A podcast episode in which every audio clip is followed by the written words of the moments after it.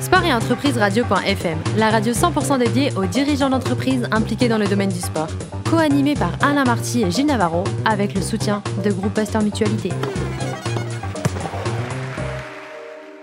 Bonjour à toutes et à tous, bienvenue à bord de Sport et Entreprise Radio.fm, la radio à 100% dédiée aux dirigeants d'entreprises impliqués dans le domaine du sport. Pour co cette émission, le docteur Michel Cazogade, président du groupe Pasteur Mutualité, et Gilles Navarro, rédacteur en chef de Sport et Entreprise Radio.fm. Bonjour à tous les deux. Bonjour. Bonjour Alain. Alors aujourd'hui, comme d'habitude, on reçoit un invité qui est juste formidable. Ben oui Alain, aujourd'hui nous recevons euh, quelqu'un d'incroyable, Cyril Blanchard, recordman de l'enduroman. Alors l'enduroman, avant ce soir, je ne connaissais pas.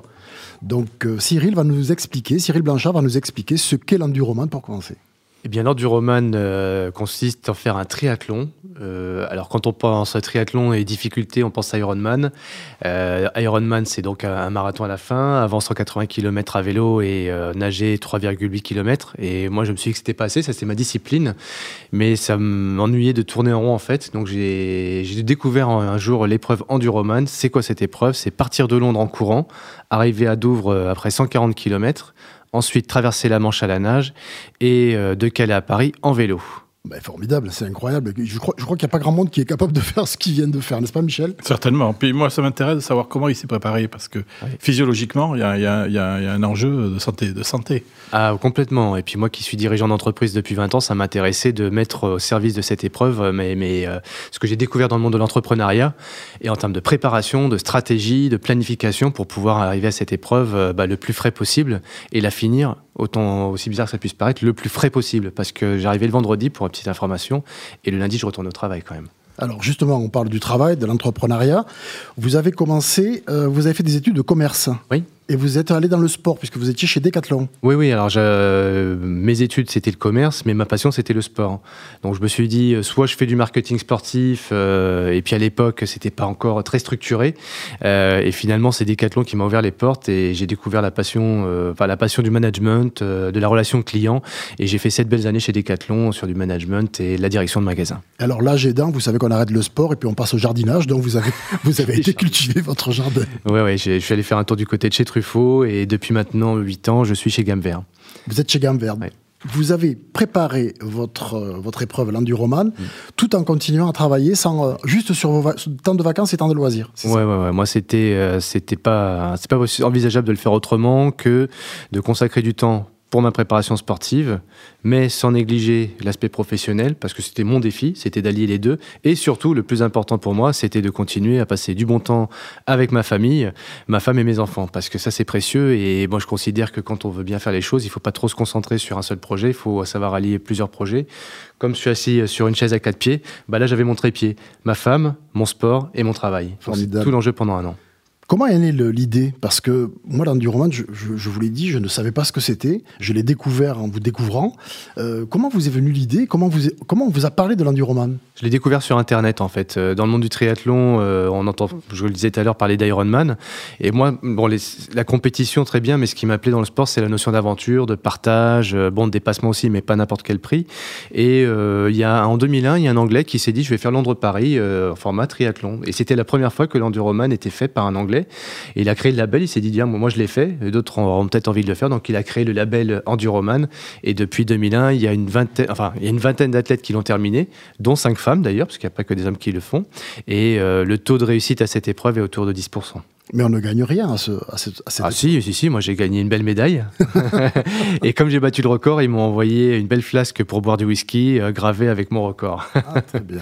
Donc le, mon trophée aujourd'hui euh, est à la maison rempli d'une bonne bouteille de whisky. Et alors justement, Michel vous a posé la question, mais comment on se prépare physiquement à, à affronter trois épreuves aussi, aussi disparates et aussi difficiles? C'est ça, c'est que en fait c'est trois épreuves différentes, donc euh, euh, la qualité euh, de la préparation ne doit pas être la même sur une discipline ou une autre, mais c'est valable pour tous les athlètes. Oui, ouais, les, d'ailleurs, moi j'ai commencé le triathlon, j'avais 20 ans, et puis c'est vrai que je, je nageais depuis pas mal d'années, et la lassitude bah, de faire toujours la même discipline, bien que j'adore nager, je me suis mis à courir, et puis après on m'a dit, bah tiens, si tu veux boucler la boucle, fais du vélo, et le triathlon est né comme ça, avec des par amitié, hein, avec des amis.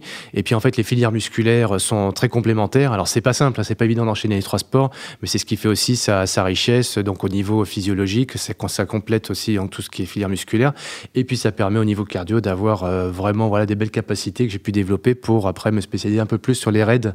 Euh, J'aime mieux aussi faire des raids euh, et puis des trails en montagne. J'ai fait en 2007 le, le, Tour du Mont Blanc. Donc voilà, et ça permet d'éviter de, de, aussi le triathlon, bah, des pathologies, parce que quand on fait que courir ou que nager, souvent il y a des pathologies qui naissent. Et là, le triathlon, bah, justement, permet aussi de, de, un, de casser la routine, d'apporter un peu de stimulation, de voir le, le, le sport un peu différemment. Je tiens, j'ai pas envie de nager, et puis l'hiver, on n'a pas spécialement envie de sortir le vélo, surtout après l'hiver qu'on a eu cette année. Donc voilà, c'est un, un, sport qui permet euh, de casser la routine.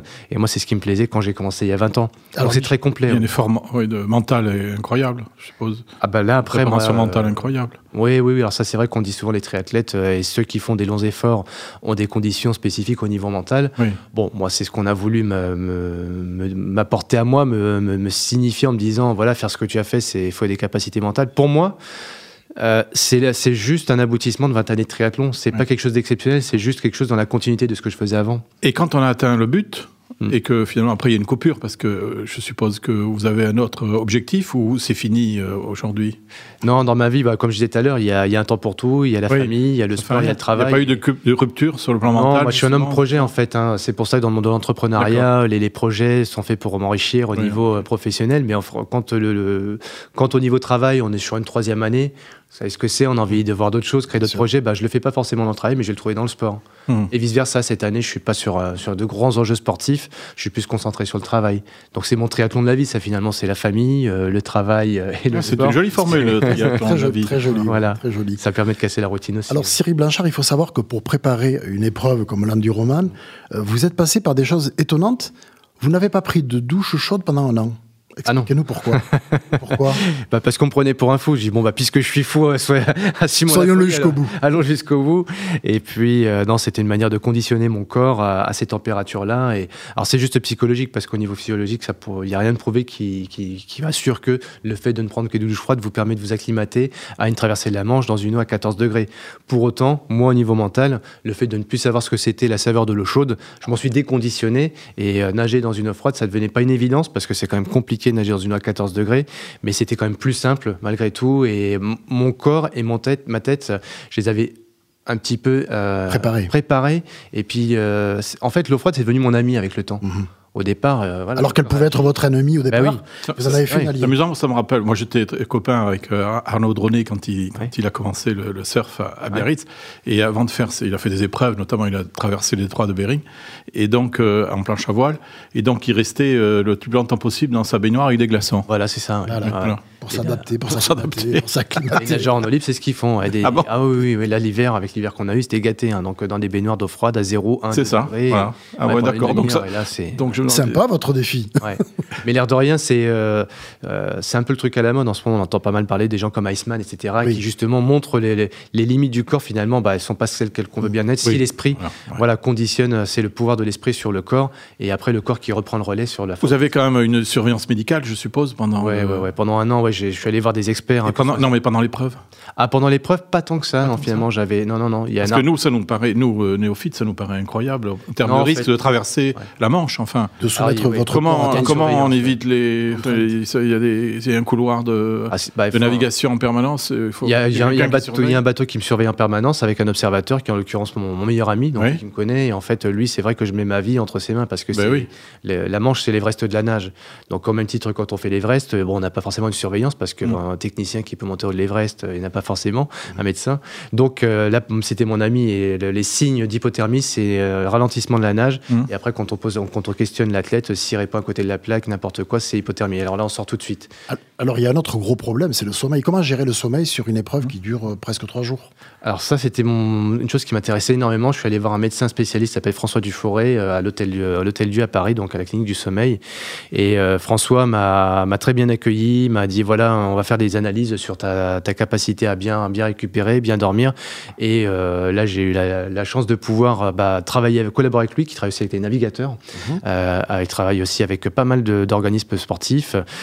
sur la qualité du sommeil Sur la qualité du sommeil, sur les, cycles micro de, les, les, les micro-siestes, mieux cerner les, les, organismes des uns et des autres pour justement, par exemple, les jeunes d'aujourd'hui, ils se couchent plus tard, ils se lèvent plus tard. Mhm. Donc lui, appliqué dans le monde du sport, et notamment du football, eh bien, bah, l'entraîneur, faut qu'il s'adapte un peu à ça. Si l'entraîneur dit, le coach dit c'est 8 heures et c'est pas autrement, les jeunes, ils seront pas performants, quoi. Donc, le coach doit aussi s'adapter, faire des entraînements peut-être un peu à 9 heures, voire 10 heures, et accepter que les jeunes, qui sont sur euh, les jeux, les, consoles vidéo euh, le soir, c'est comme ça, on peut pas lutter contre ça. Moi, je suis pas PlayStation le soir, donc je me couchais tôt, et je me lève très tôt, donc je m'entraînais très tôt. Et avec François, donc on avait vu justement mes cycles, euh, mes cycles du sommeil pour pouvoir, un, pendant en en préparer, me préparer en conséquence, et puis deux, pendant l'épreuve, savoir quel, à quel moment j'allais m'endormir, et la durée. Donc je dormais une heure et demie. Donc j'ai fait deux cycles d'une heure et demie pendant les 60 heures. Deux cycles d'une heure et demie sur les 60 heures. Parce que vous avez battu, il faut rappeler quand même que vous avez battu le record de l'épreuve, que vous avez été le premier à passer sur la barre des 60 heures. Oui, c'est ça. L'Australien a fait 61h30 et moi, mon, défi, mon rêve, le sens de, mon, de, mon, de, de, mon de cette épreuve, c'était d'être le premier Français à le terminer. Et, vous l'avez atteint. Et je l'ai fini. Et puis euh, bah là, de fil en aiguille, au départ, euh, j'étais tellement euh, sûr de ma réussite. En fait, comme avait dit mon coach mental, puisque j'avais aussi un coach mental, Philippe Leclerc, il m'avait dit cette phrase forte. Il m'avait dit Cyril, t'es condamné à réussir. Et quand on arrive à Marble Arch, avec, il m'avait vraiment ancré. Alors, on va dire pour les gens qui nous écoutent que Marble Arch est au, cœur de Hyde Park, au cœur de Londres. de Londres. Et donc, vous partez de là et vous arrivez à l'Arc de Triomphe. À l'Arc de Triomphe à Paris. Alors il y, a un paramètre que vous maîtrisez pas, c'est les courants, le vent et les courants. Exactement. Parce que la distance à parcourir en vélo ou à pied, elle est fixe, chacun peut la faire, mais, mais, mais, mais la mer. D'ailleurs, il n'est pas arrivé à Calais où il devait arriver. Alors moi, en fait, en, théorie, on doit arriver. Euh, ouais, j'ai énormément dérivé puisque à vol d'oiseau, il y a 33 km entre Douvres et Calais. Euh, avec les marées en moyenne, on va faire une quarantaine de kilomètres. Et moi, comme j'étais sur une semaine où il y avait des forts coefficients de marée plus beaucoup de vent, j'ai dérivé à tel point que j'ai nagé 60 km. Malgré ça, vous avez voilà. le record. Et oui, oui, donc c'est, oh, ça peut générer une frustration. On se dit, mince, on mm. aurait peut-être pu faire encore mieux. mais ça, ça vous y retournerez lorsque l'Australien sera venu vous piquer le record. Oui, c'est ce qu'on me pose comme question, mais non, non, avec euh, le deal avec ma femme, c'est, c'est niette. Parce que Laurence, mon épouse, elle m'avait dit, euh, OK pour que tu le fasses.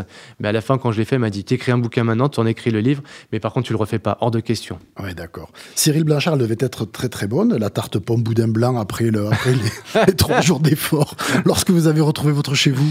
Ouais, bah, bah Laurence, elle apprécie. C'est votre plat préféré, hein, c'est ça bah, C'est surtout le plat que Laurence, elle aime que je cuisine parce que c'est elle quand même qui a, voilà, qui a des talents de cuisinière et qui, qui me fait vraiment des très très bons plats et des plats euh, pas que diététiques d'ailleurs, mais voilà, il faut bien savoir profiter de la vie aussi et pas être jusqu'au boutiste dans tout ce qu'on fait parce que quand on fait une épreuve comme ça, on pourrait dire oui, il faut beaucoup de rigueur et de discipline, certes, mais il faut aussi beaucoup de plaisir dans ce qu'on fait et euh, aimer ce qu'on fait, de la passion parce que sinon, à un moment d'un moment, euh, les gens qui sont autour de vous, voilà, ils vous accompagnent plus quand dans votre, dans votre projet. Un dernier petit mot pour terminer. Votre prochain défi, c'est de créer, de faire en sorte que les sportifs de Picardie hmm.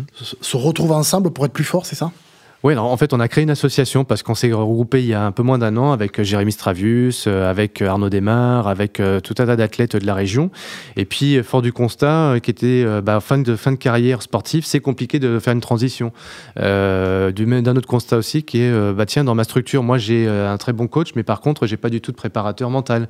Et en fait, on se rend compte que tous ensemble, un petit peu à l'image de ce qu'on peut avoir dans des réseaux d'entreprise, se, se, retrouver, se rencontrer, ça crée de la richesse, quoi et ça crée de la performance. Donc en fait, de regrouper tous les sportifs, on est une quarantaine quand on se regroupe en moyenne, une fois tous les deux mois, on partage sur nos bonnes pratiques, on fait venir un expert qui nous apporte son savoir-faire. Alors ça peut être sur la, nutrition, le mental, la récupération, le sommeil. Et euh, donc on a une thématique. Et puis après, on y fait venir aussi des entreprises parce que les, sportifs voilà, ont besoin aussi d'accompagnement pour leur, stratégie de carrière.